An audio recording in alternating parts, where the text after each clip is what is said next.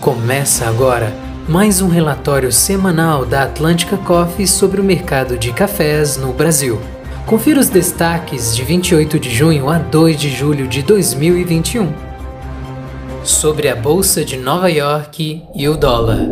No início da semana, o alerta de geadas no sul e sudeste do Brasil deu forte sustentação às cotações de arábica na bolsa, mas parte dos ganhos logo foram devolvidos durante a quinta e sexta-feira, após a constatação de que não houve impacto significativo nas principais áreas produtoras de café do Brasil.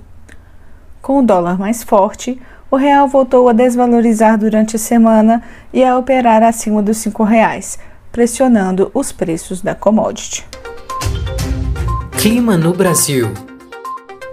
As previsões de tempo foram confirmadas e a massa de ar polar que avançou sobre o Brasil nesta semana levou frio intenso para grande parte do país e três dias de geada, afetando principalmente áreas de milho e cana.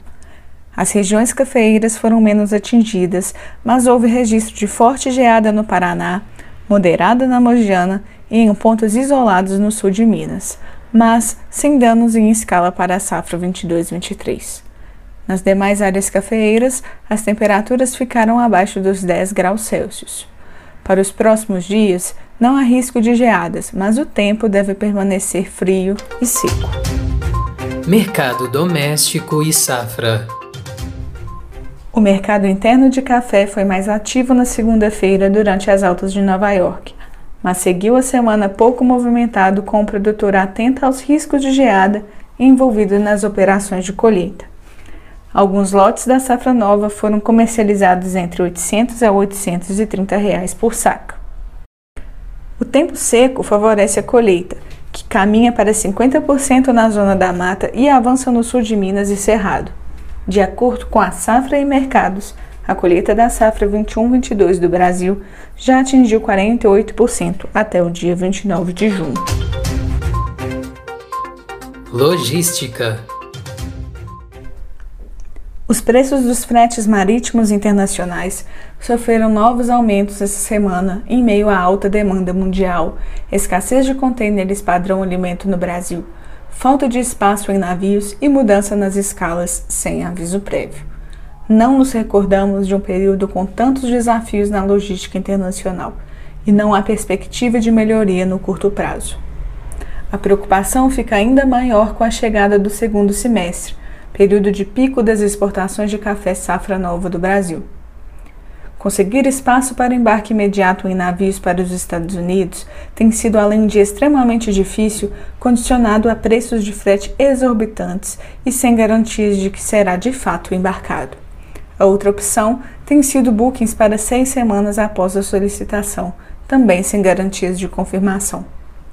Para o Japão, também há pouco espaço com disponibilidade a partir de quatro semanas da solicitação.